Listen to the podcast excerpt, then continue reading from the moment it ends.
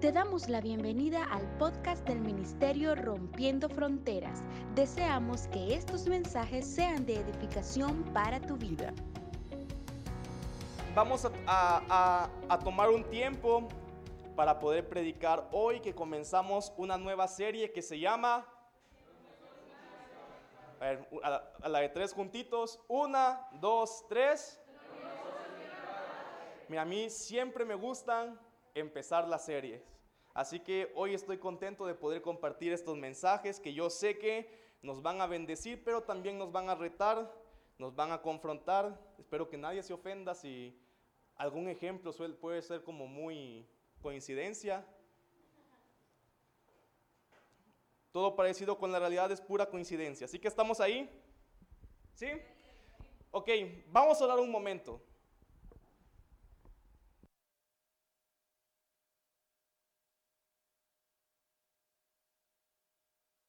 Cierra tus ojos ahí y el Espíritu Santo, háblame.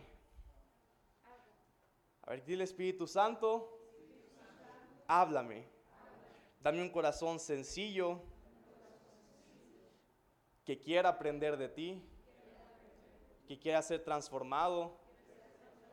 Hoy te pido que des claridad y lucidez a mi mente, que nada me distraiga y que el poder de tu- transformador de tu palabra haga efecto en mi vida. Amén. Así que hoy vamos a empezar a hablar una nueva serie hablando acerca de los negocios de mi padre. Y me alegra porque es un tema bien importante.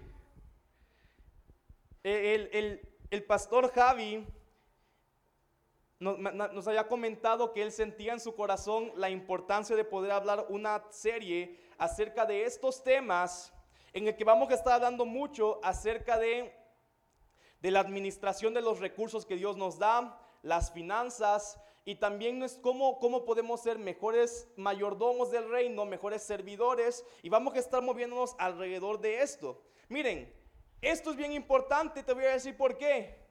Hablar de las finanzas dentro de la iglesia es bien importante porque la mayoría de los problemas que después tiene la gente son a causa de las finanzas. La gente se deprime porque les faltan finanzas, la gente anda con ansiedad. Miren, la gente hasta se enferma por falta de dinero. ¿No es así? Me enfermo porque no tengo dinero y no tengo dinero para comprar las pastillas para sanarme. O sea, estoy pelado, pues.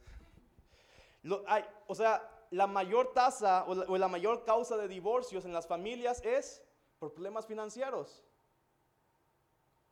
Y realmente Dios nos enseña a cómo ser buenos administradores del reino porque hasta en eso tenemos que reflejar a Cristo. ¿Estamos aquí? Miren, Cristo era una persona con una capacidad de abundancia inimaginable. Si yo te dijera, ok, Mario, organizame una fiesta para 5 mil personas, pero dales de comer. Miren, si en mi boda, que eran como 200 personas, era un rollo darles de comer a todos, no imagino Cristo la capacidad de abundancia que había en él para poder alimentar a 5 mil personas así de la nada. ¿Estamos ahí? Le pedían impuestos, Pedro, sácale del pejo una moneda porque hasta de ahí vamos a sacar dinero. Pedro no tenía pesca, en el nombre de Jesús, pesca milagrosa. Miren, Jesús tenía toda la capacidad de abundancia, de poder, de generar riquezas. Dice Deuteronomio que el Señor es el que nos da la capacidad de generar riquezas. Y eso es parte de cómo podemos reflejar el reino. ¿Por qué? Porque la riqueza no es para mí, sino la riqueza es para tener la capacidad de poder reflejar un corazón generoso. ¿Estamos ahí? O sea, la riqueza no es para mí, es para ser generoso. Porque la palabra como cuando le dice Dios a Abraham, yo te voy a bendecir para que tú seas de bendición para todas las naciones. Y en esta tierra hay mucha necesidad, ¿verdad? Y necesitamos gente que se levanta con un corazón generoso y con la capacidad de poder suplir la necesidad del mundo y reflejar el corazón del Padre que está preocupado por todas esas cosas. Estamos ahí. Ahora miren, la realidad es esta. Tú puedes ser generoso con 10 pesos. También puedes ser bien codo con 10 pesos. O sea, eso no es un problema de dinero, es un problema de corazón. Yo puedo ser generoso con un millón de pesos O puedo ser bien codo y agarrado con un millón de pesos. O sea, el dinero no es problema, el problema es corazón, ¿verdad? Pero, pero también es importante algo. Con 10 pesos no alimento un millón de pobres. Y si yo quiero traer ese poder transformador de Dios, necesito sí un corazón generoso, pero también la capacidad de traer multiplicación y generar riquezas. ¿Estamos aquí? Padre, en el nombre de Jesús, Señor, yo ato toda, toda la gente que se sienta incómoda durante toda mi prédica y durante toda esta serie, Padre, para que realmente sea tu palabra transformando nuestros corazones y podamos reflejar tu corazón de generoso, tu corazón de Padre bueno en todas las cosas. ¿Estamos ahí? Miren, ya tengo como tres prédicas bien buenas para esta serie, pero hoy vamos a empezar con algo bien introductorio. ¿Estamos? Hoy voy a hablarte acerca de la administración del reino o administradores del reino. Y voy a empezar leyéndote un versículo que es clave para entender ciertos principios de Dios, porque yo creo que hay mucha gente que tal vez entiende principios espirituales, pero los tiene como a medias. Y mi objetivo es poder tener muy claro los principios espirituales de Dios para reflejar el corazón generoso del Padre y la sobreabundancia del reino. Hemos dicho que una mente de reino significa que yo no acepto ninguna circunstancia en la tierra que sea diferente del cielo. ¿Quién se sabe aquí el Padre nuestro? Todo va bien fácil. Padre, santificado sea tu nombre, venga a nosotros tu reino y que se haga tu voluntad en la tierra como en el cielo. Una mentalidad de reino es todo lo que es en el cielo igual tiene que ser en la tierra y lo que es diferente en la tierra y el cielo no.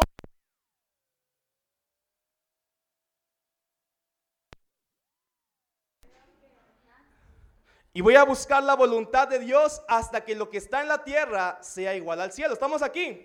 Ahora, miren, el, el apóstol Juan Luis Guerra dice, en el cielo no hay hospital. ¿Y cuántos creen eso?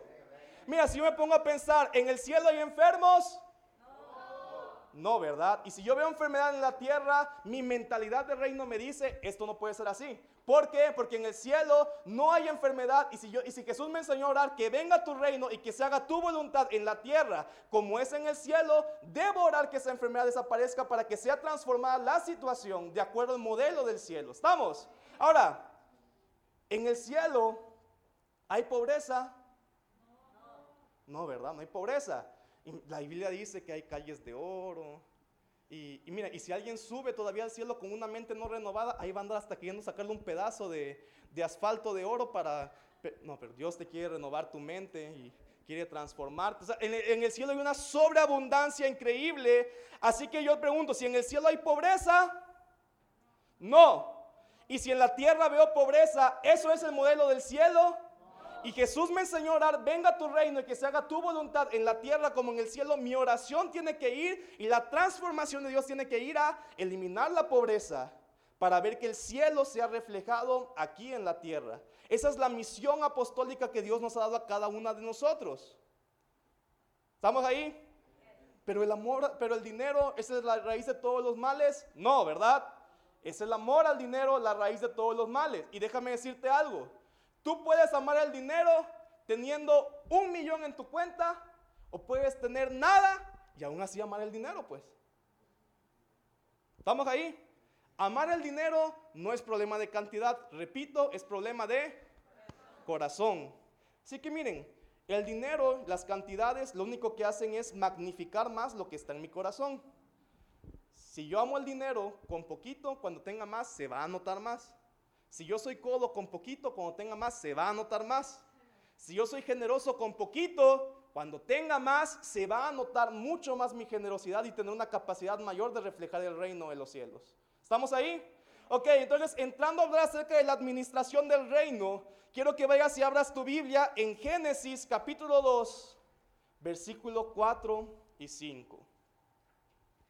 Génesis 2, versículos 4 y 5.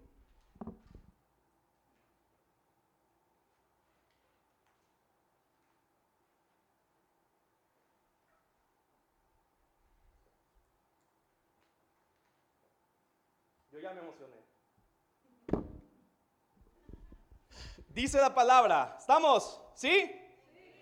Dice, cuando el Señor Dios hizo la tierra y los cielos, no crecían en ella plantas salvajes ni grano, porque el Señor Dios aún no había enviado lluvia para regar la tierra. Es decir, no había crecimiento, no había multiplicación y no había lluvia que representa muchas veces la bendición de Dios. Estamos ahí. Dios creó la tierra, pero aún no podía poner plantas que crecieran, se multiplicaran, ni podía todavía enviar su lluvia. Dice ahí, bueno, dice, porque el Señor Dios aún no había enviado lluvia, ni había personas que la administraran. Ok, ¿alguien vio eso? En esta palabra Dios nos muestra un principio bien importante. Dice ahí que Dios no había hecho crecer plantas y no había mandado su lluvia porque no habían personas que administraran aquella bendición que él iba a soltar sobre la tierra. ¿Estamos? O sea que el principio sobre el cual quiero hoy predicarte es que para que Dios pueda soltar su unción de multiplicación y su bendición, se necesita un hombre que la administre. ¿Estamos aquí? O sea, el Señor dice, ok, tengo esta bendición, pero ¿dónde hay alguien que la pueda administrar correctamente? Ahí está, la suelto. Pero si no encuentro nadie que pueda administrarla, no, mejor me espero. Porque si se las hecho a lo mejor a estos, va a ser un despelote ahí. ¿Estamos ahí? Dios no puede bendecir, no, no puede bendecirnos con algo que hoy no tenemos la capacidad de administrar. Tú le darías un auto a tu hijo de 5 años que no tiene la capacidad de administrarlo porque se va a morir. Qué trágico. Pero Dios no puede darte algo que no tengas la capacidad de administrar porque te va a hacer daño en vez de bien. Y eso aplica tanto para los recursos naturales como los espirituales. Hay gente que tal vez puede decirle, Señor, dame la unción para que todos los que vengan yo les haga y se sanen todos, se sanen todos, pero el Señor dice, mira, si yo te diera eso y de repente te hicieras famoso, te sentirías acá y hasta te perderías por, por haberte dado ese don porque no tienes hoy la capacidad de administrarlo. En todas las cosas Dios no puede soltar algo que mi persona no tiene la capacidad de administrar. Así que Dios dijo, no puedo enviar bendición donde no encuentro un buen administrador. Entonces, si lo vemos de otra forma, entendemos que que para poder recibir una mayor bendición de Dios sobre mi vida, necesito convertirme en un buen administrador. Cuando tú te conviertes en un buen administrador, administrador, Dios derrama su lluvia de bendición sobre tu vida. ¿Estamos aquí? ¿Cuántos lo creen? ¿Cuántos quieren ser un verdadero administrador del reino? Miren, normalmente las personas cuando se enfrentan a un ambiente difícil, su oración es así, Padre, transforma mi entorno. Padre, arregla mi matrimonio. Padre, arregla mi situación financiera. Padre, arregla mis, mis, problemas en el trabajo. Esa es la forma en la que normalmente oramos. Padre, transforma mi entorno. Pero déjame decirte que Dios está más interesado en transformarte a ti que en transformar tu entorno. Pero cuando Él te transforma a ti, te da la capacidad de poder transformar tu entorno. ¿Estamos aquí? O sea, muchas veces estamos diciéndole, Padre, sácame de esta crisis. Padre, transforma todas las cosas que me están siendo difíciles hoy, pero Dios quiere transformar tu persona. Y cuando tú eres transformado por la revelación de Dios, entonces tu entorno empieza a cambiar. Estamos aquí. Mi entorno es simplemente una extensión de quien yo soy. O sea que si mi casa es un despelote, es un reflejo de quién soy yo. ¿Sí? Si mi cuarto está todo desordenado, es un reflejo de quién soy yo, que soy bien desordenado. Todo mi entorno es un reflejo de quién soy yo, pero cuando Dios me transforma a mí, mi entorno también empieza a ser transformado. ¿Estamos ahí? Así que hoy el objetivo es ir cambiando nuestra mente y decirle, Dios, sácame de esto, Dios, este, págame la casa, Dios, todo, a decirme, Dios, transfórmame. Transforma mi mente, transforma mi corazón. Dame, como dice tu palabra, la capacidad de generar riquezas, la capacidad de poder generar cosas de bendición. Bueno, vamos a avanzar porque no me quiero ir muy lento. Voy a hablarte hoy rápidamente acerca de cuatro niveles de administración bíblica. Y el objetivo a través de esto es que tú puedas encontrarte en qué nivel estás y cómo puedes transicionar al siguiente nivel. ¿Estamos aquí? Ahora, miren, algo bien importante. Administrar es un montón de cosas. Tú puedes administrar recursos, puedes administrar tus relaciones, puedes administrar eh, los dones que Dios te ha dado. Hay tantas cosas que puedes administrar. ¿Estamos ahí? Y, y, que tú tengas un nivel de administración en una de estas cosas no significa que en todas las cosas estés en el mismo nivel. Me explico. Miren, o sea, hay gente que es buena administrando sus, sus finanzas, pero pésima administrando sus relaciones personales. Hay gente que a lo mejor es buenísima administrando sus relaciones personales, pero pésima administrando sus finanzas.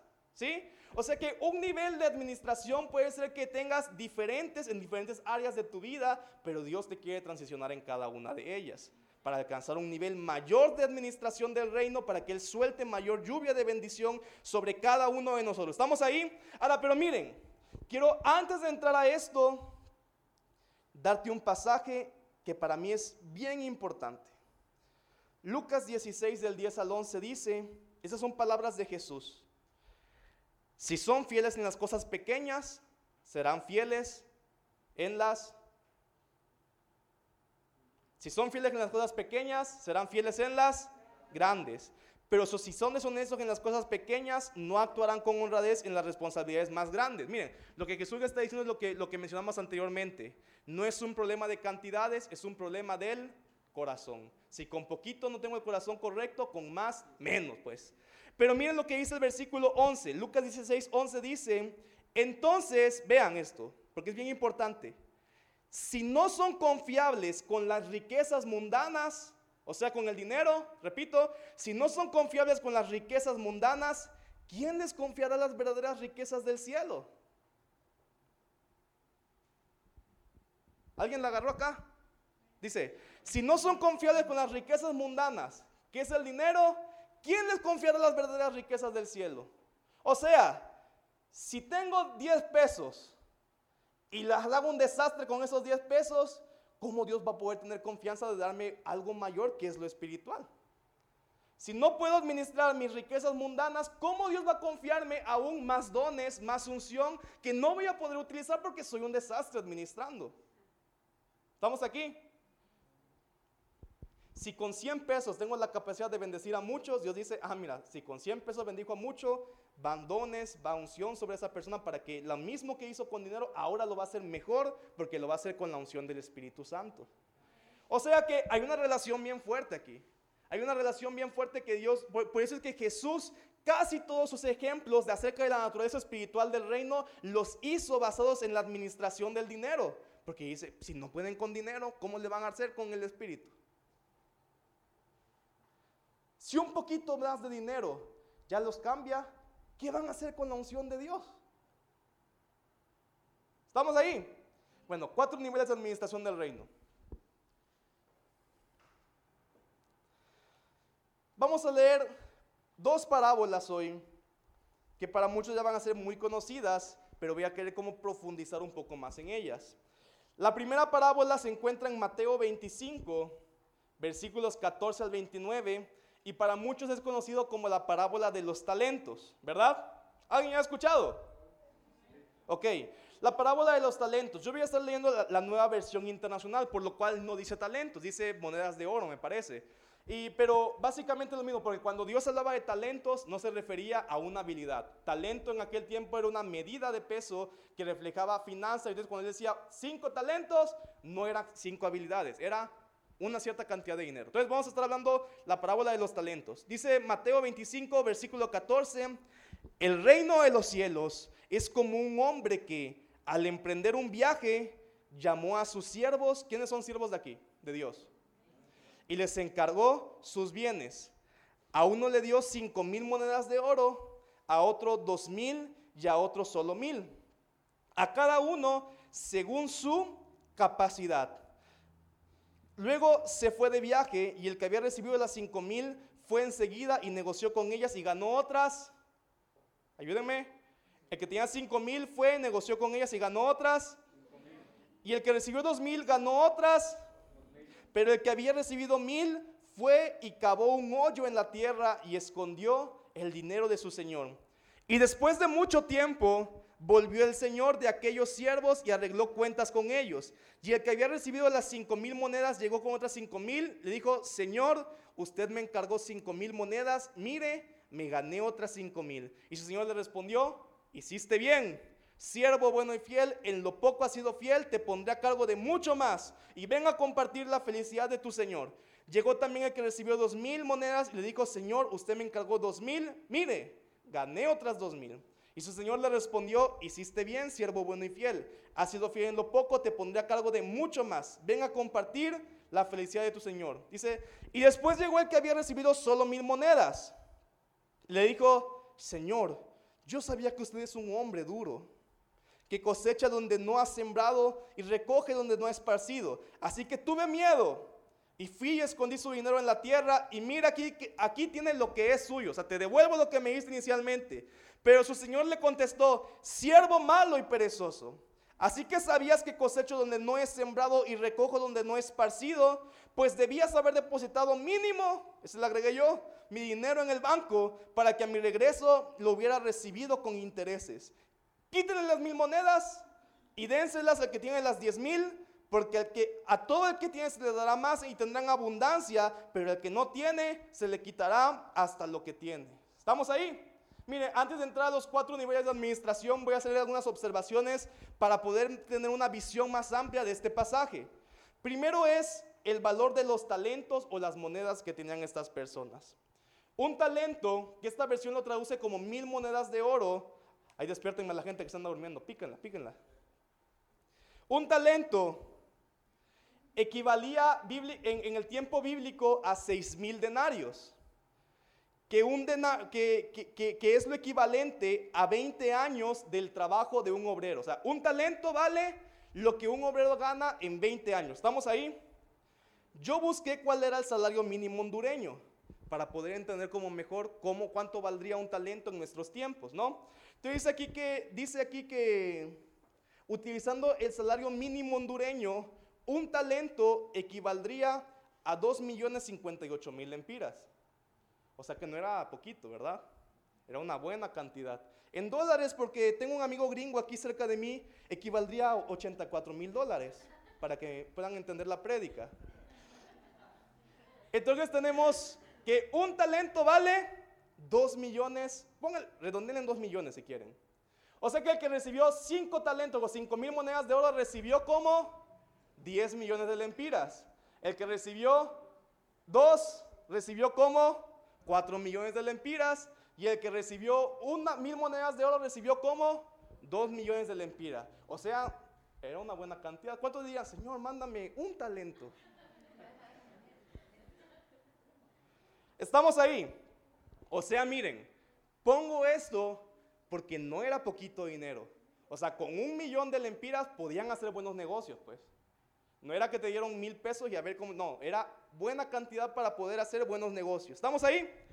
Ahora, algo que también es bien interesante es la forma en la que Dios repartió estos talentos a sus siervos. Porque miren, yo le podría decir a la gente, si tuviéramos aquí 20 personas y tenemos mil, mil pesos, ¿cuánto sería lo justo darle a cada persona? Alguien, a ver, ¿cuánto sería lo justo darle a cada persona? Si tenemos 20 personas y tengo mil pesos, ¿cuánto sería justo repartirla a cada persona?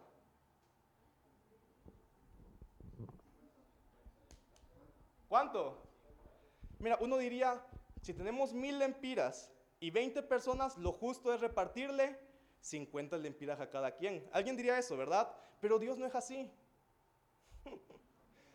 porque, porque nuestra justicia de hombres es bien limitada muchas veces y malentendemos cómo funciona Dios. O sea, ahí habla que este, que este hombre tenía cuántos talentos o cuántas monedas de oro. Ocho talentos u ocho mil monedas de oro, si queremos verlo así, ¿verdad? Y habían tres siervos.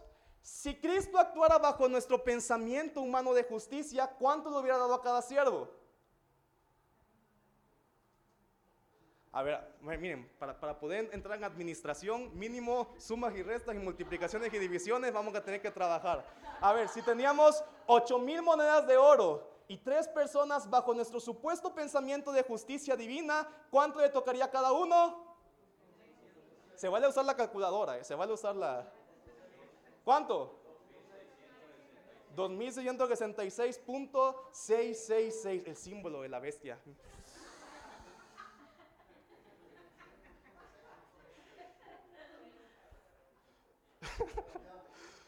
Miren, Jesús siendo representado como el hombre, como, el, como el empresario o la persona de riquezas en ese momento, no repartió 2.666, 2.666, 2.666. No fue así, ¿verdad?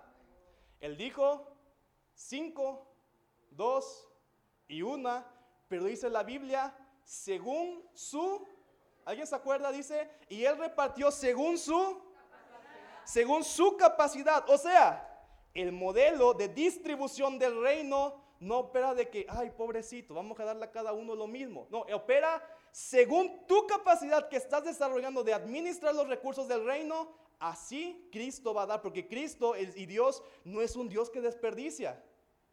¿Estamos aquí? Miren, Jesús piensa como rey, no como un político populista. ¿Estamos acá? Jesús no dice, a ver, ahí le va su pensión. No, no, no.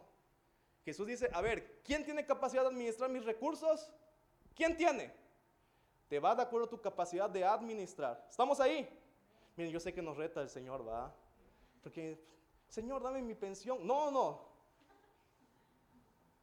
Dame los recursos que yo puedo administrar, Señor. ¿Estamos ahí? Porque se sienten incómodos algunos, pues. Yo nada más les digo lo que dice la Biblia.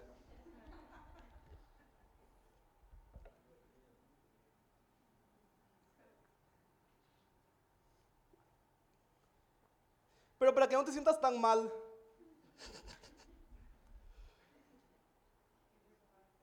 en el sermón del monte, Dios sí dijo algo.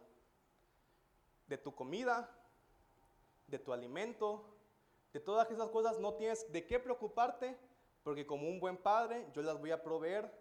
Aún si eres el peor administrador, por mi gracia y bondad el Señor dice, esas cosas no tienes de qué preocuparte, te las voy a proveer, dice el Señor. O sea, no tienes que estar cargado por esas cosas.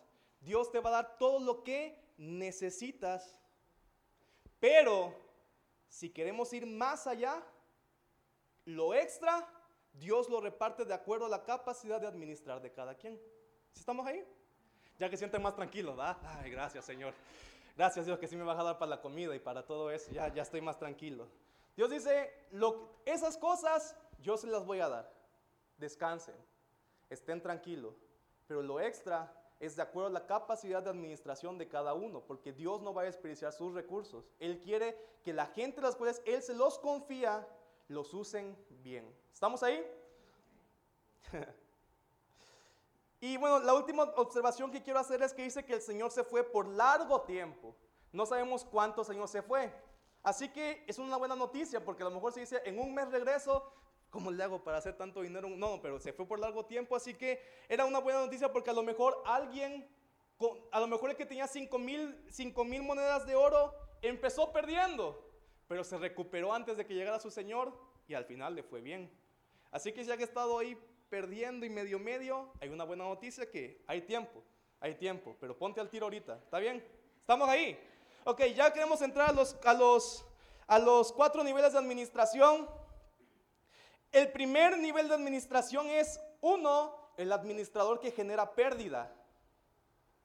Uno, el administrador que genera pérdida. Ahora, y yo quiero que mientras que estamos hablando puedas empezar a poner tu mente atenta para identificar si hay áreas en tu vida en las que estás moviéndote bajo este nivel de administración y pedirle antes de que acabe la prédica que el Espíritu Santo ya empiece a trabajar en ti. O sea que mientras que estamos hablando ya el Espíritu Santo empiece a renovar tu mente, a renovar tu corazón, a renovar tu espíritu para crecer en una mayor administración y mayordomía de los recursos del reino. Entonces, número uno, el que genera pérdida. Y eso en la parábola está representado por aquel que dice, el que había recibido mil monedas de oro fue, cavó un hoyo en la tierra y escondió el dinero de su Señor. O sea, este hombre al cual Dios le dio recursos estaba generándole pérdida. ¿Estamos ahí? Alguien me va a decir, no, no le generó pérdida porque le dieron mil y regresó mil. Alguien podría decir eso, ¿verdad? En ocasiones creemos que el, estar pasivos con lo que Dios nos ha dado no es pérdida, pero sí es pérdida. ¿Alguien aquí estudia economía, finanzas? Mira, en la, en la parte más básica de las ciencias económicas hay un concepto que se llama el costo de oportunidad. Y el costo de oportunidad representa lo que podrías haber hecho de haber tomado una decisión distinta. Es decir, si yo tengo mi dinero de una manera pasiva, si yo tengo mil pesos y los tengo guardados, mi costo de oportunidad es todo lo que yo pude haber hecho con ese dinero. Y ahí me doy cuenta que pude haber hecho cosas y todo eso económicamente es una pérdida para mí. O sea, si Dios te dio talentos y no lo que estás utilizando, no significa que estás, no, estás creando una pérdida a Dios. Porque tal vez cinco personas que hubieran sido impactados por tus talentos y, por estar pasivo, perdiste esas cinco personas. Dios te dio recursos y por no utilizarlos generaste una pérdida porque hubo una oportunidad tal vez de que esos recursos bendijeran a alguien, pero al no utilizarlo se perdió esa oportunidad. ¿Estamos ahí? Ahora, incluso en términos financieros, ¿cuántos saben que existe una palabra bien bendecida que se llama inflación? ¿A cuántos les gusta la inflación? Y no la inflación la cual es provocada por comerte 10 tacos, 20 tortas. Hablo de la inflación económica, que tuve que hacer un poquito de investigación y la inflación de Honduras del 2018 fue de 4%. O sea que eso quiere decir que por haber tenido enterradas las mil monedas de oro traducidos a lempiras, ese siervo cada año estaba perdiendo 82.320 lempiras a causa de la inflación. Y como el señor de él se fue por mucho tiempo, perdió un montón de dinero. ¿Estamos ahí? O sea que esta persona no era alguien que simplemente le regresó a Dios lo que no, le generó pérdida al Señor.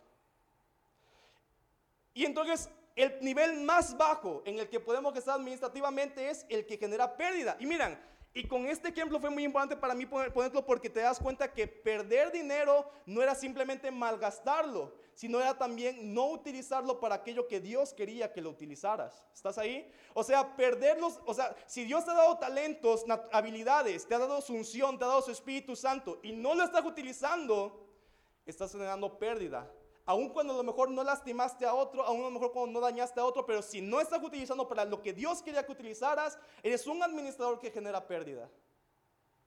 O sea que para salir de ahí tengo que empezar a usar lo que Dios me dio. Sea poquito, sea poco, pero no puedo estar pasivo, no puedo estar quieto, porque eso es pérdida. ¿Estamos ahí? O sea, esta gente, voy a dar algunas características, después te voy a decir por qué se quedan ahí y cómo transicionar. Vamos, esa va a ser la dinámica que vamos a tener en cada uno de los niveles. Esta persona en el trabajo y en las finanzas cumplen las instrucciones a medias. Las cumplen tarde o simplemente no las cumplen. O sea, no se trata nada más, como dije, de hacerlo mal, se trata de ser tarde, hacerlo a medias, no cumplir y siempre encuentra una excusa para justificar su culpa o le echa la culpa a alguien más, a su jefe, a su compañero, a sus subordinados, al que sea. Pero, pero, siempre está encontrando una excusa por qué no hicieron correctamente la instrucción que les fue dada. Y dicen, es que nadie me comprende, es que mi jefe es demasiado duro. ¿Se acuerdan que este hombre al final le dijo, es que yo sabía Jesús que tú eras bien duro y por eso mejor lo dejé enterrado? Mire, así es esta gente. No, es que mi jefe, la maceta ese jefe. Bien duro conmigo, bien exigente, no me entiende. Se hacen las víctimas.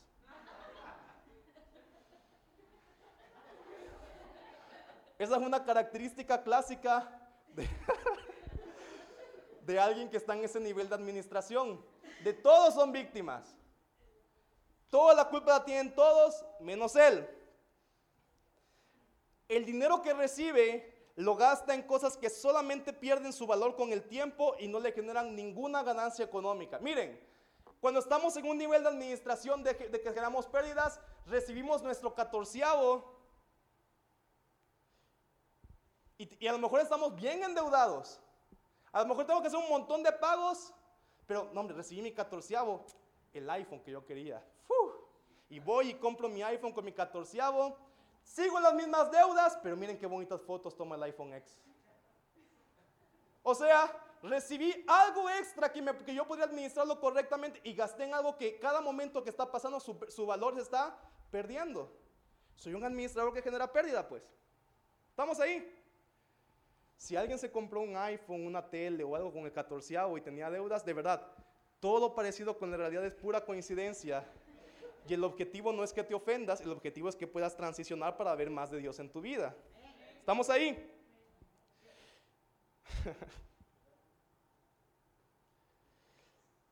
Miren, por eso es que hay gente que vende un terreno que su valor se incrementaba con el tiempo y se compra un coche, remodela su casa, que su valor va perdiendo con el tiempo. Eres un administrador que genera pérdida. Estamos ahí. El resultado es, lo despiden en su trabajo porque no hace las cosas bien, se mantiene estancado, cada vez se siente más apretado financieramente y no puede salir de sus deudas, sino que cada vez está endeudando más. ¿Estamos ahí? ¿Qué hicieron con su catorceavo ustedes?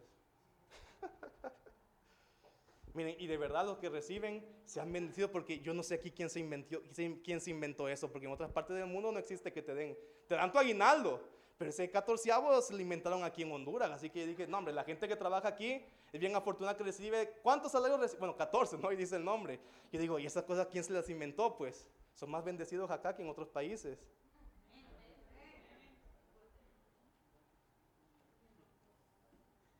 Miren, de verdad.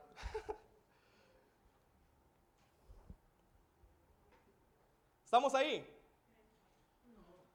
No, ya mejor me voy. O sea, estas extra, esa semilla que recibí, que yo pude haber utilizado para traer algo que se multiplicara y trajera edificación y bendición, lo estoy haciendo para mí en algo que está perdiendo su valor y que en nada edifica ni cambia mi situación. El iPhone no te va a quitar el estrés de las deudas. Bueno, a lo mejor si juegas un ratito ahí, pero cuando se acabe el juego y pierdas, vas a tener el estrés de las deudas y triste porque perdiste tu jueguito, pues. O sea, pero realmente tienen que, tenemos que empezar a cambiar nuestra mente si queremos ver más de Dios en todas las cosas. Miren, nosotros estamos en este tiempo, en un, en un tiempo de siembra dentro de la iglesia, con el cual creemos que miles de personas van a ser impactadas. ¿Cuántos lo creen? Y si aún, por ejemplo, yo digo, no, mejor me compro mi iPhone, pero si no sabes qué hacer con tu dinero, dénmelo a mí. no es cierto.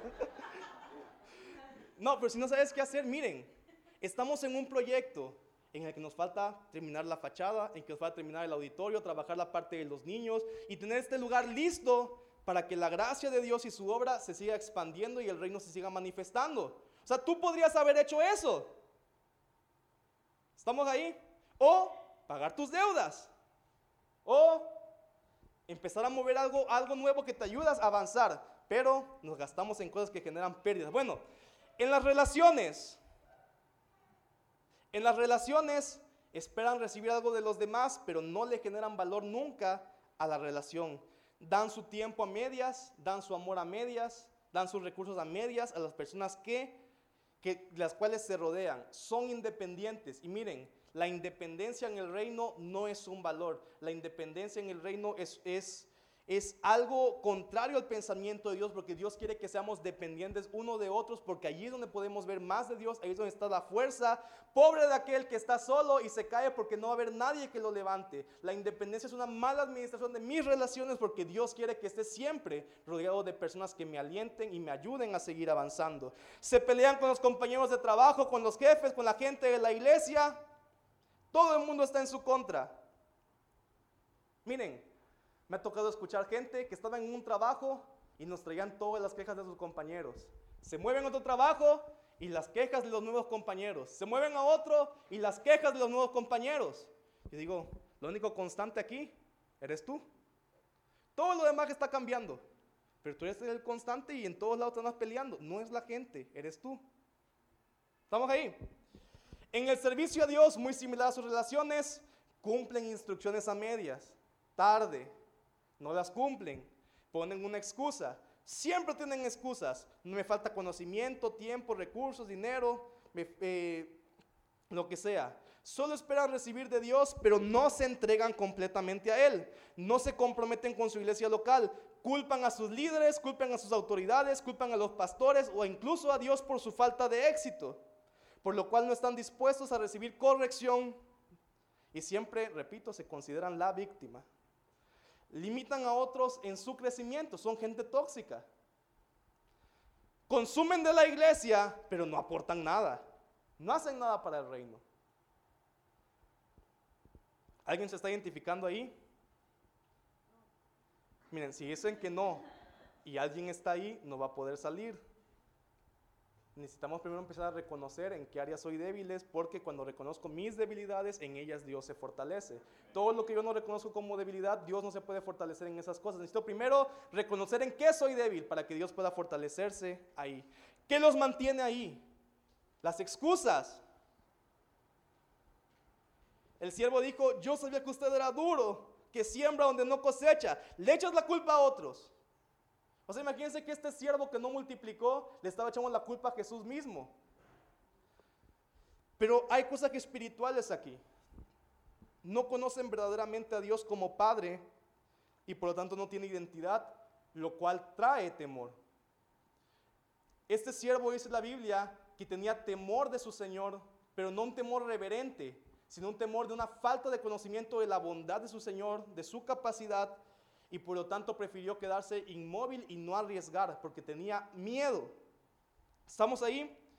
Probablemente observó lo que otros tenían que recibieron más y se empezó a comparar. Las comparaciones te mantienen ahí. Y el Instagram te mantiene ahí. Julia ya tiene una nueva ropa, necesito comprarme una nueva ropa. Mientras te sigas comparando, nunca vas a avanzar en la vida. Pero miren, hay algo bien importante aquí y quiero que pongan atención. Esta persona puso mil excusas.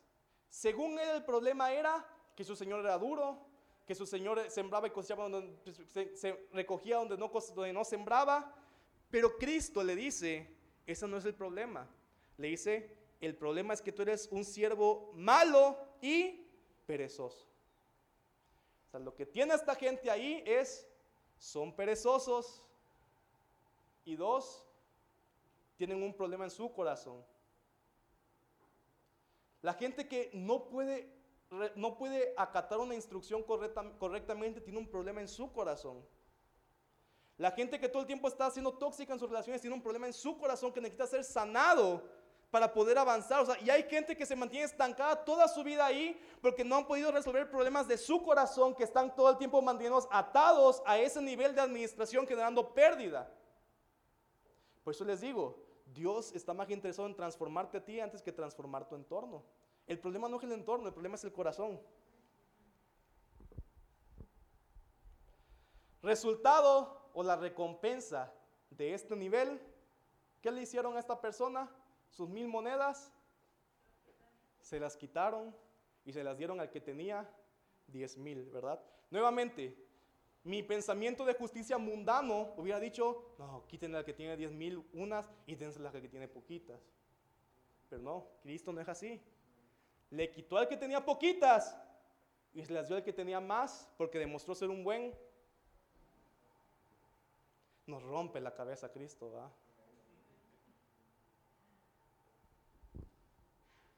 Pobrecito de mí, Cristo. Quítale a, esos empresarios ricos que tienen un montón de dinero y dan un poquito de eso, Señor. A ellos nada les duele. Dios dice, mira, si sigues siendo un mal administrador, por muy mal que te caigan esos empresarios, te voy a quitar a ti y se los voy a dar a ellos. Uy, cómo nos duele el corazón, va, con Cristo. Pero así es la Biblia, pues.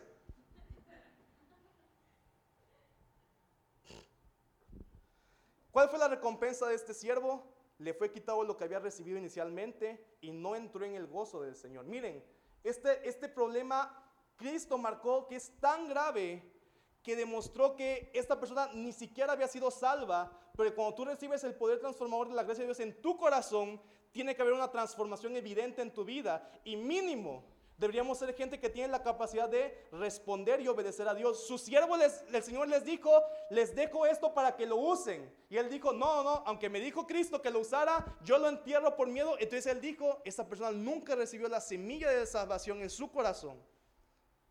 Y no digo esto para, por condenación, pero quieran que entiendan la gravedad que Cristo muestra cuando no utilizamos aquello que Él nos dio. Si tienes un verdadero encuentro con Cristo, lo primero que vas a querer hacer es compartir de eso mismo que has recibido, amor, gracia a otros.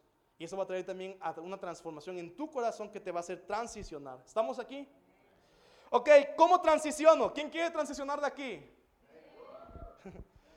Primero, y a nadie le gusta esto, debes confrontarte a ti mismo. Debes dejar atrás las excusas. Debes de echarle la culpa a todos y echarte la culpa a ti mismo. ¿Estamos ahí? Arrepiéntete de tu maldad, de tus excusas, de la falta de, administración que has tenido, de tu indiferencia y busca a Dios. Para poder transicionar de este nivel al que sigue, debes conocer a Dios como Padre. Mientras no conozcas a Dios como un buen Padre, no vas a poder moverte de este lugar. Su paternidad, eh, su paternidad incluye la bondad de Dios para cuidarnos, la bondad de Dios para protegernos, pero también la paternidad de Dios significa la transferencia de sabiduría de un padre a un hijo, pero también, ponme atención, la paternidad de Dios significa aceptar la corrección. Por eso dije una característica de esta gente es que no reciben corrección de nadie. Y para poder transicionar necesitas aprender a recibir la paternidad de Dios, que se ve reflejada también en sabiduría, en cuidado, pero también en corrección. Mientras no queremos ser corregidos, ahí vas a estar toda tu vida, estancado. Y otro deben esforzarse también en ser más disciplinados y excelentes en todo. Deja de hacer las cosas a medias, deja de simplemente sacarlas, comienza realmente a ponerte una vara más alta a ti mismo de disciplina, de excelencia en todo lo que haces y pide siempre retroalimentación. Hay gente que hace algo y no le gusta, no le gusta recibir retroalimentación porque, ay, me lastimaron, yo tanto esfuerzo que recibí. No, pero en la retroalimentación está el crecimiento. ¿Estamos ahí? Uno, dijimos, genera pérdida. Dos, el administrador que conserva el valor de lo recibido. Y me voy a ir más rápido porque no quiero predicar más de 45 minutos. Jesús le dijo a este hombre, mínimo hubieras depositado mi dinero en el banco para que yo recibiera los intereses de eso. ¿Estamos ahí? Recibir intereses del banco no es ganar dinero. Porque recordemos a la inflación. Y si la inflación es del 4% y lo que el banco me paga por mi dinero es 4%, lo que estoy haciendo no es ganar dinero. Estoy conservando el valor de mi dinero. ¿Estamos ahí? Entonces cuando Cristo le dice, mínimo lo hubieras depositado al banco es, mínimo me hubieras mantenido parejo y no me hubieras generado pérdida, pues. O sea, es mejor no estorbar que echarle a perder a la gente lo que está haciendo. O sea, es lo que Cristo le estaba diciendo ahí, pero de forma bonita lo escribió. Para para que se viera más elegante en la Biblia. Ok, entonces realmente estas personas sí cumplen las instrucciones. Cuando dejas de, generar pérdida, cumplen las instrucciones, pero no aportan más de lo que se les pidió. Conservan el valor de lo recibido. El administrador que conserva el valor de lo recibido. Cumple las instrucciones, pero no aporta mucho más. En finanzas, mantiene un ahorro constante de su dinero lo cual, lo cual le permite conservar su valor en el tiempo, pero nunca empiezan a producir más. ¿Cómo le va a ir en el trabajo? Pues lo van a mantener, no lo van a correr, pero nunca lo van a ascender. Porque cumple, pero para que te asciendan en tu trabajo tienes que empezar a aportarle mayor valor a la empresa, no nada más cumplirle. ¿Estamos ahí? O sea, si, si, si cumple las instrucciones de tu jefe, él va a estar contento y te va a tener ahí. Pero si tú llegas con una idea que le genera más dinero a tu jefe, te va a ascender. Se va a dar cuenta de tu capacidad. ¿Estamos ahí? Invierten el mínimo tiempo en sus relaciones. No tienen problemas con otros. O sea, no se pelean con la gente, pero no tienen amigos íntimos. Eso es bien importante. Hay gente que a lo mejor no se pelea con la gente, pero no ha podido obtener un círculo de amigos íntimos con los cuales hacer vida juntos. O sea, estamos ni, tan, ni, ni muy acá, ni muy acá. En medio estoy tranquilo. En el servicio a Dios, cumplen las instrucciones, son obedientes, pero no aportan ideas para, para, para poder multiplicar y seguir creciendo. No, no, han, no, han, no han recibido la cultura de la iglesia, pero no se están multiplicando en otros. Sirven y se mantienen comprometidos hasta que no me saquen de mi nivel de confort. ¿Estamos ahí? O sea, sirvo el domingo, pero si me pides quedarme toda la noche en una vigilia, no, no, no. Yo necesito dormir, pues. Yo necesito dormir. Te toca servir en el, culto de las 6 de la mañana. No, yo desayuno a las 8. ¿Cómo voy a servir a Dios con el estómago vacío? Pues no voy a tener energía. ¿Estamos ahí? Tienes que ir a discipulado, tienes que ir a un grupo. No, yo a la iglesia voy los domingos, pero si me piden ir más, ahí no, ahí no, ya no. O sea, estamos ni muy, muy, ni tan, tan a media. ¿Estamos ahí? Aunque obedecen a sus autoridades, no han permitido ser formados en su carácter. O sea, cumplen lo que les piden, pero no han sido formados. No limitan a otros, pero tampoco influyen en su crecimiento. En las ofrendas, dan poquito, pero nunca, nunca aprenden a dar sacrificialmente para ver la obra de Dios crecer. Siempre necesitan que le digan cómo hacer las cosas. ¿Estamos ahí? ¿Qué los mantiene ahí? pereza, comodidad. Pero algo bien importante y quiero que Dios empiece a trabajar en nosotros. Los temores y las inseguridades personales que no les permiten intimar con otras personas. Por eso es que aunque no lastiman a nadie, nunca han podido entrar en una relación íntima con alguien porque tienen temor a abrirse y ser lastimados. Por eso, aunque, aunque reciben una instrucción de, un, de su pastor, de su líder, no reciben la corrección porque no permiten abrirse. Y para recibir corrección, uno tiene que abrirse con la persona que está corrigiéndolo. Probablemente muchas de estas personas fueron dañadas en el pasado y eso hoy los tiene atados a no poder seguir avanzando. Me dañaron y por lo tanto no me arriesgo.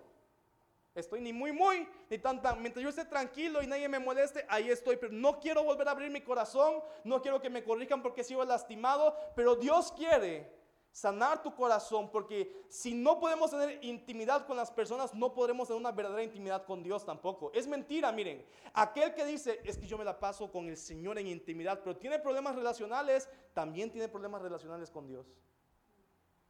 Si con los hombres no me puedo relacionar, con Dios no te vas a poder relacionar el apóstol Juan escribió, si no obedeces a alguien que ves, es mentira que obedeces a alguien que no ves. Pídele ahí, Espíritu Santo, sana mi corazón.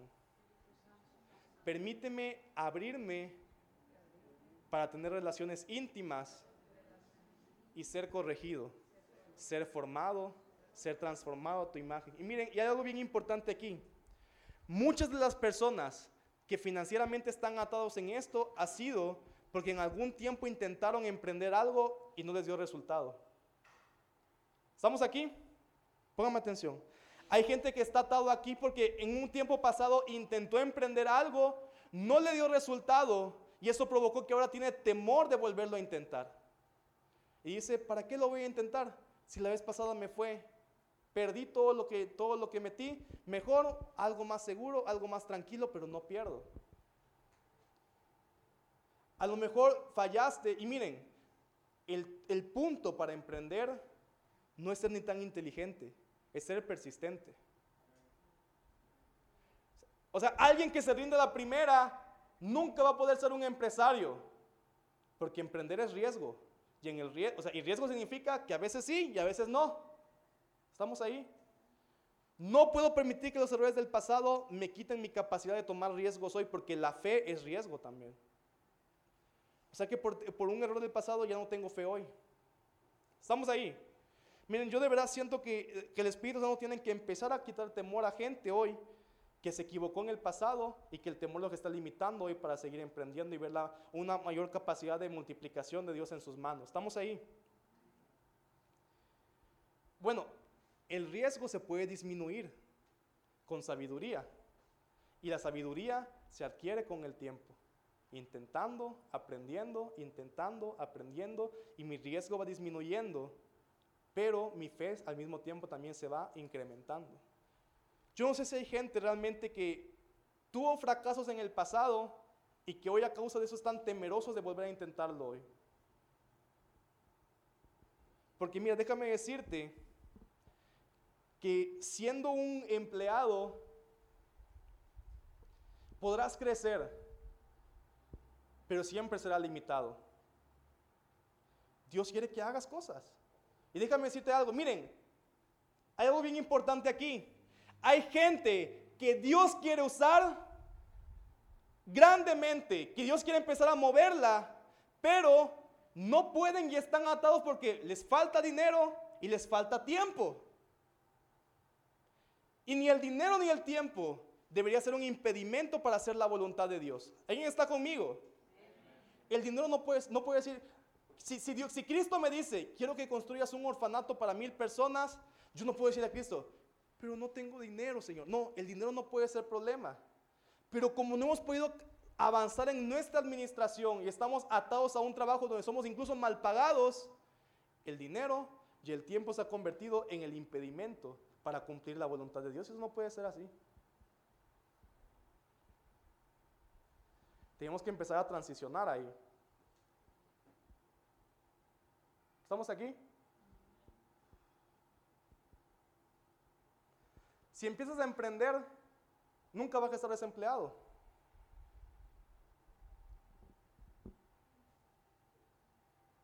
Yo veo en el anillo un señor que vende panqueques en las mañanas y gana dinero, pues, no está desempleado, él es su propio jefe. Hay que inventarle, pues, sin miedo. Pon tu mano en tu corazón y dile ahí, Espíritu Santo, rompe todo temor al riesgo, todo trauma del pasado, en lo financiero, hoy empieza a borrarlo de mi vida. Toda voz de acusación que viene a mi mente para recordarme cómo fallé anteriormente, empieza a eliminarla. Toda palabra de acusación que viene a decirme que soy incapaz de lograrlo, empieza a eliminarla de mi vida y permíteme escuchar qué es lo que dices tú que yo soy. Padre, hoy ordeno que todas esas ataduras empiecen a deshacer en el nombre de Jesús, Padre Santo. Todo lo que ataba el avance y el crecimiento de tus hijos, hoy declaro que se rompe en el nombre de Jesús. Y el plan del enemigo de estancarlos en la pobreza se quebranta en el nombre de Jesús. El fracaso del pasado no va a ser más aquella fortaleza en mi mente que me impida avanzar. Padre, hoy se borra, hoy se borra. Pero dile al Espíritu Santo, pero muéstrame qué debo aprender de ese fracaso anterior. Muéstrame, enséñame, quiero aprender de ti para seguir avanzando en tu nombre. Padre, hoy oro que tú vas a empezar a poner ideas creativas en la gente. Ideas creativas en la gente, Dios, para que no haya escasez en ninguno de ellos ni límites, Dios. Cuando hay creatividad no hay desempleo. Cuando hay creatividad no hay escasez. Padre, empieza a traer creatividad en las mentes hoy en el nombre de Jesús, Señor. Creatividad y sabiduría para administrar las ideas. Vamos, pide, empieza a pedirle al Espíritu Santo. Espíritu Santo, tráeme creatividad y sabiduría. Muéstrame cosas que puedo hacer, pero también muéstrame cómo puedo hacerlas. Y muéstrame en ya soy débil para seguir aprendiendo de ti. Trae creatividad, Dios, sobre la iglesia. Hoy yo le decía a las personas, les decía, queremos para el 18 de julio tener este lugar listo para la inauguración. Y les dije, y el propósito no es que ustedes todo el tiempo la anden nada más sacando a su, a su salario.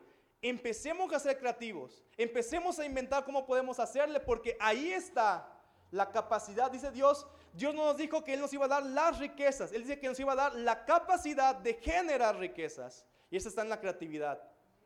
¿Estamos ahí? Hace poco alguien me decía, estoy eh, empezando a emprender y necesito una semilla pero ya sé que si vendo una olla de tamales, con eso lo saco. Hay que moverle la cabeza. Ahí estaba la solución, la olla de tamales. Pero alguien podría decir, no, a, ver cuándo me aparecen de... No, no. Dios quiere que pegues a tu creatividad. Mira, voy a decirte algo. Hay milagros financieros. ¿Cuántos han escuchado testimonios de milagros financieros? Pero te voy a mostrar algo. La mayoría los milagros financieros se manifiestan para suplir la necesidad. La mayoría de los milagros financieros van a ser, estoy a punto de, de, ya de quebrarla toda y Dios aparece milagrosamente y nos salva una y otra vez. El pueblo de Israel recibió el maná que nunca los dejó sin sustento una y otra vez milagrosamente. Pero cuando entraron a la tierra prometida les dijo, van a aprender a multiplicar Dios le dijo, ya no puedes estar dependiendo solamente de que Dios mándame un Dios mándame, Dios mándame. Dios quiere, o sea, Él es el que manda el milagro, pero Él también es el que manda la sabiduría y la creatividad. Siempre la fuente es Él, pero la forma transiciona cuando queremos ver más de Él. ¿Estamos ahí? ¿Quieres maná o quieres la sabiduría para multiplicar?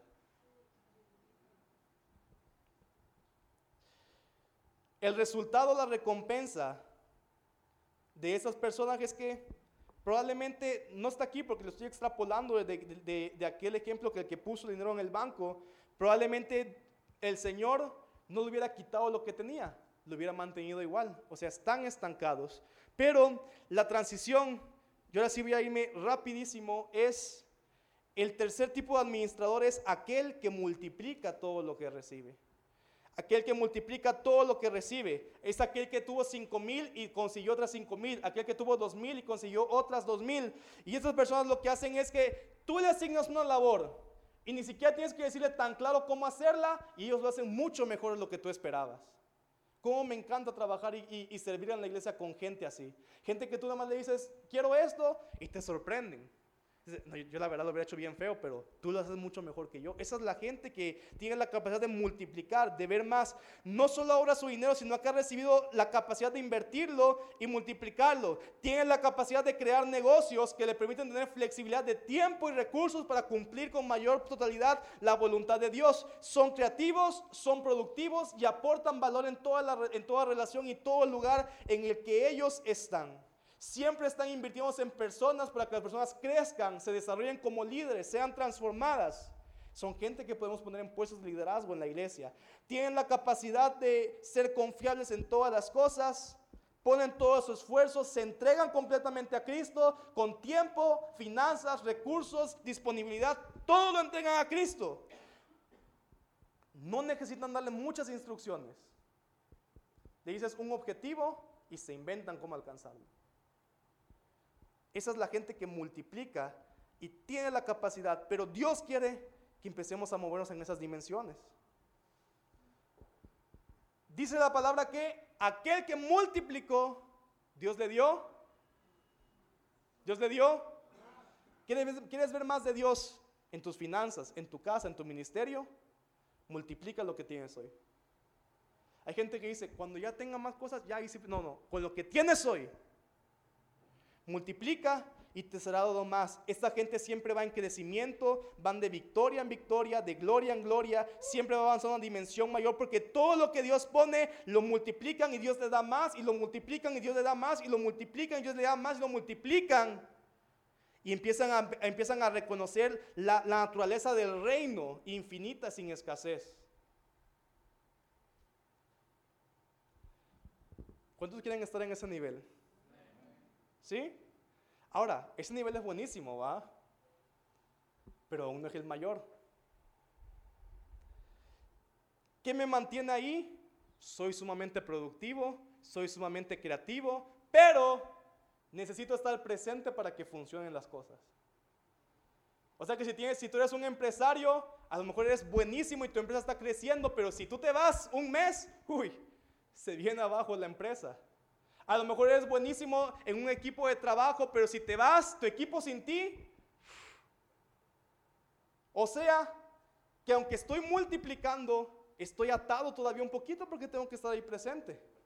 ¿Estamos aquí? Pero hay un nivel mayor de liderazgo, que es aquel, dijimos tres, el que multiplica todo lo que recibe, pero cuatro, hay una, unción de administración que Dios nos quiere dar que es aquel que crea sistemas de multiplicación. O sea, el máximo nivel de administración bíblica es aquel que crea sistemas de multiplicación. Y voy a leerte un pasaje bien rápido ya para terminar,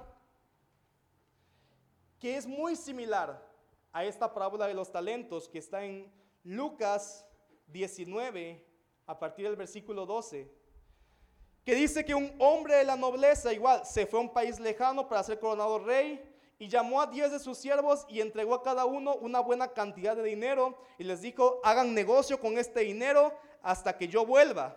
Y después dice, bueno, y a pesar de todo fue nombrado rey, y cuando él regresó, se presentó el primero y le dijo, Señor, su dinero ha producido diez veces más.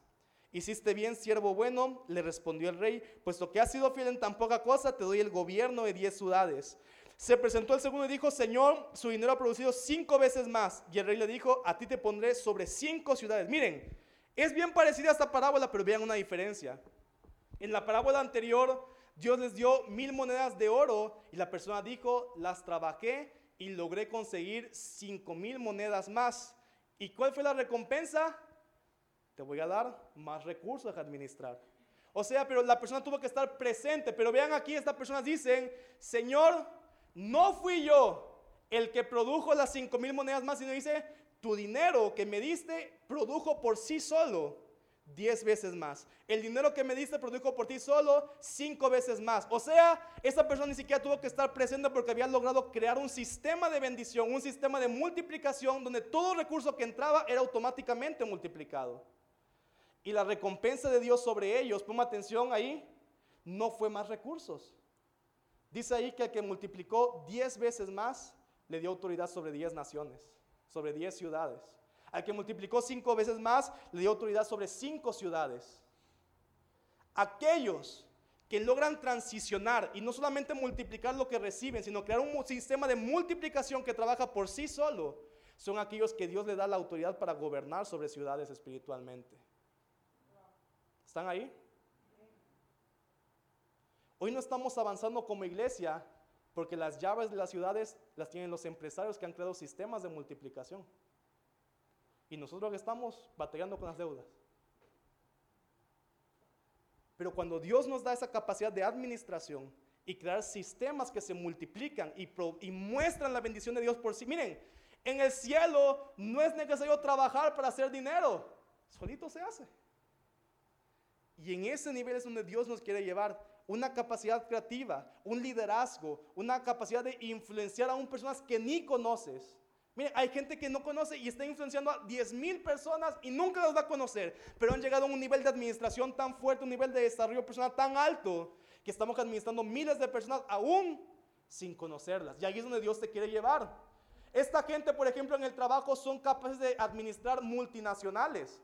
No van a estar ahí parados en todas las ciudades, pero sus empresas están funcionando porque han desarrollado un sistema de bendición, un sistema de multiplicación. Y eso funciona en la iglesia, funciona en los negocios, funciona en la familia. Y cuando logramos esa creatividad, esa sabiduría de Dios, Él dice, están preparados para gobernar espiritualmente sobre una ciudad entera, sobre naciones enteras. Y empezamos a ver entonces, ahí sí, el reino de Dios transformando naciones. ¿Alguien está aquí? ¿Quién dice, no, yo tengo la fe para alcanzar ese nivel?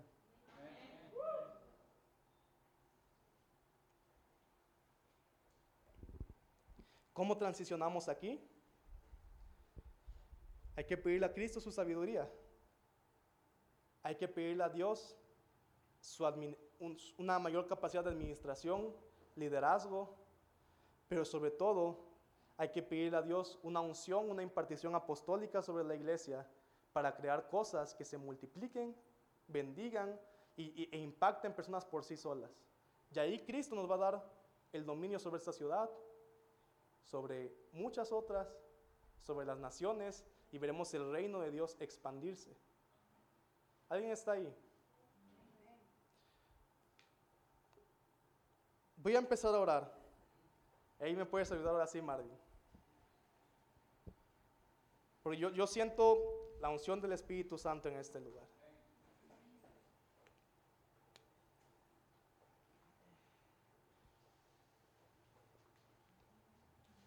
Y yo te dije, la fuente de todo esto es Cristo. Él te da la sabiduría, Él te da la capacidad de administración, Él te da la creatividad. Él va a eliminar de tu corazón todo aquello que ya está estorbando para que tú avances. Y te vas a volver deseable para las empresas, te vas a volver deseable para gente influyente. Miren, hay gente aquí que se siente incómoda cuando está en la mesa sentado con personas que tienen mucho dinero. Hay gente aquí que se siente incómoda cuando está sentada a la mesa con personas de mucha influencia. Y aún con ministros. Hay gente aquí que se siente incómoda cuando está en la mesa con un ministro de mayor influencia que ellos. Pero eso va a desaparecer porque eso simplemente es una mentira del enemigo que te hace sentir inferior. Pero en ti está la capacidad.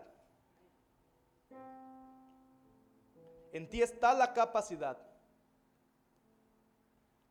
y yo sé que veremos una unción como la iglesia de Hechos que dice que ninguno tenía necesidad de nada.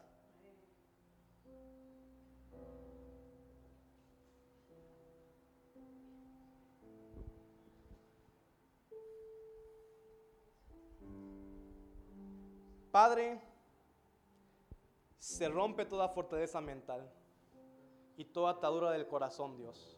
Hoy en el nombre de Jesús. Hoy echamos fuera la pobreza de este lugar. Hoy echamos fuera la escasez de este lugar, Dios. No permitiremos que una realidad contraria a tu reino se manifieste en nuestras casas, en nuestras vidas, sino hoy oro que veremos la sobreabundancia de tu reino, Dios. Una unción creativa, una unción de administración, una unción de liderazgo se empieza a levantar en este lugar, Padre.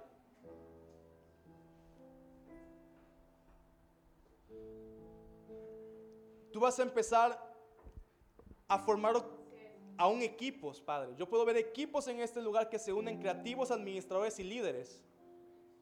Gente que cuando se une como un cordón de tres dobleces, la capacidad creativa, la capacidad administrativa y el liderazgo empiezan a levantar cosas, empiezan a levantar una capacidad de, transformar naciones. Padre, yo oro que incluso dentro de la iglesia veremos creativos, líderes y administradores que traerán una capacidad de multiplicarse en personas y bendecirlas y veremos, Padre, toda esta ciudad siendo impactada, Dios. Y hoy oro, Señor, proféticamente por todas las ciudades que pondrás en nuestras manos, Dios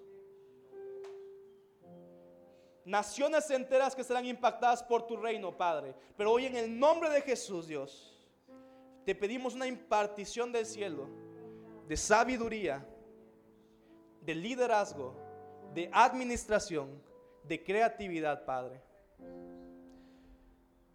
Ponte de pie. Miren, hay gente que aún hoy está luchando con un sentimiento de decir, soy incapaz.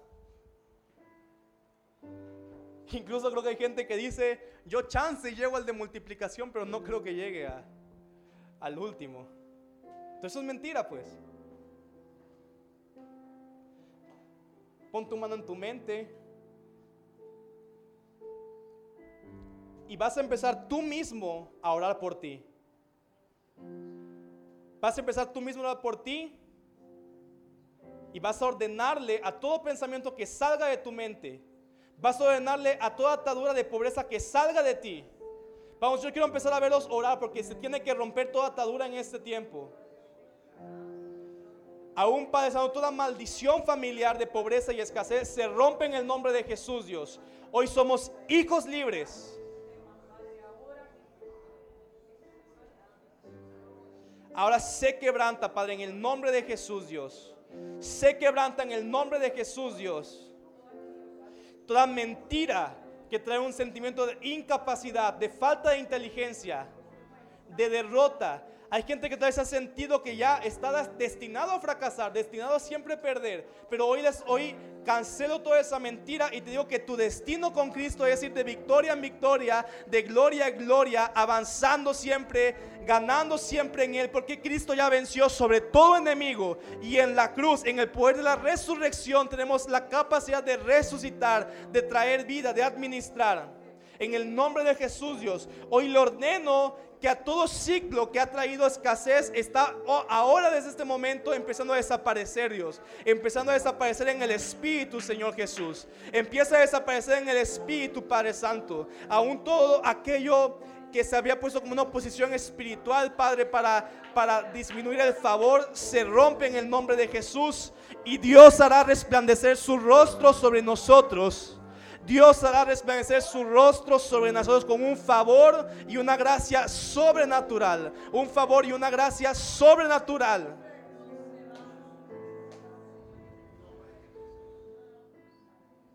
No estarás más oculto, empezarás a ser visible no estarás más oculto, empezarás a ser visible. El rostro del Señor empezará a resplandecer sobre tu vida. Y todo esfuerzo que no fue recompensado empezará a venir a memoria de muchos.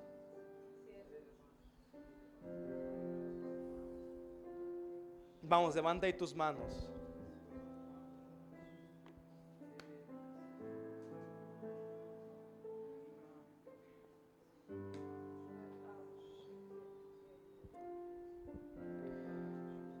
Padre, hoy declaro que las prisiones se abren.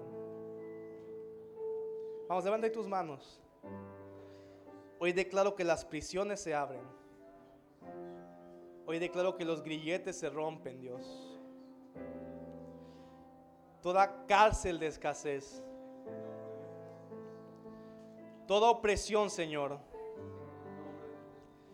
hay gente que se ha sentido oprimida y que aún ha estado enfermando a causa del estrés. Padre, hoy se rompe Dios toda opresión. Vamos, yo quiero que levantes tus manos ahí. Se rompe toda opresión, Padre, y va a haber gente que va a empezar a sentir paz. Se va a romper el temor al futuro, se va a romper el temor a, a que no va a haber. Hoy en el nombre de Jesús, Dios hoy se rompe. Tú vas a bendecir a tus hijos y por tanto bendecirás este lugar, la ciudad y la nación entera a causa de los hijos de Dios que se levantan, Padre, en el nombre de Jesús, Dios. En el nombre de Jesús, Dios.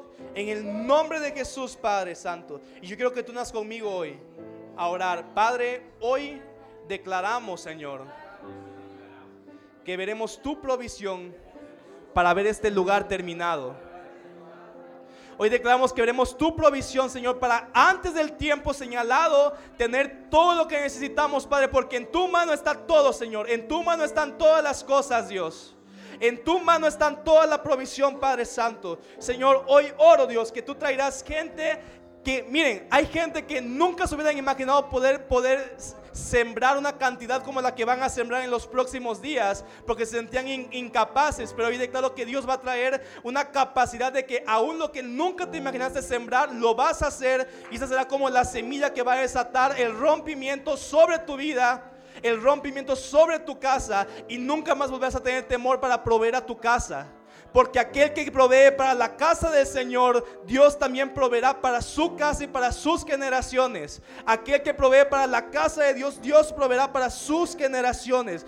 Hoy declaro, Señor, la palabra que dice en Hebreos, Dios, que así como Abraham sembró para tu reino, fueron en él benditas todas las generaciones que parten de él, Dios. Hoy declaro, Señor, que como hemos dicho, este tiempo de siembra, este tiempo, Padre Santo, en el que estamos construyendo, Dios, se convertirá en la semilla que trae fruto multiplicado en cada uno de tus hijos, Dios. Y de aquí partirán familias, de aquí partirán nuevas empresas, de aquí partirán nuevos negocios. En el nombre de Jesús, Señor. En el nombre de Jesús. Gracias, Señor. Gracias, Dios. Gracias, Dios. Capacítanos, Padre, para este nuevo tiempo. Capacítanos, Señor, para esta nueva temporada, Padre. En el nombre de Jesús. Amén. Dale gracias a Dios ahí.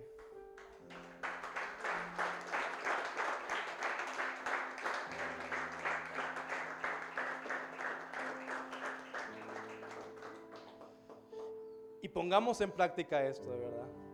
Vas a empezar a pedirle a Dios, dame creatividad, sabiduría, liderazgo, administración. Vamos a empezar a ver un tiempo súper bueno. Hasta tu, tu vocabulario va a cambiar. Ya deja de echarle la culpa al país, deja de echarle la culpa a todo. Empieza a moverte en la unción del reino de Dios.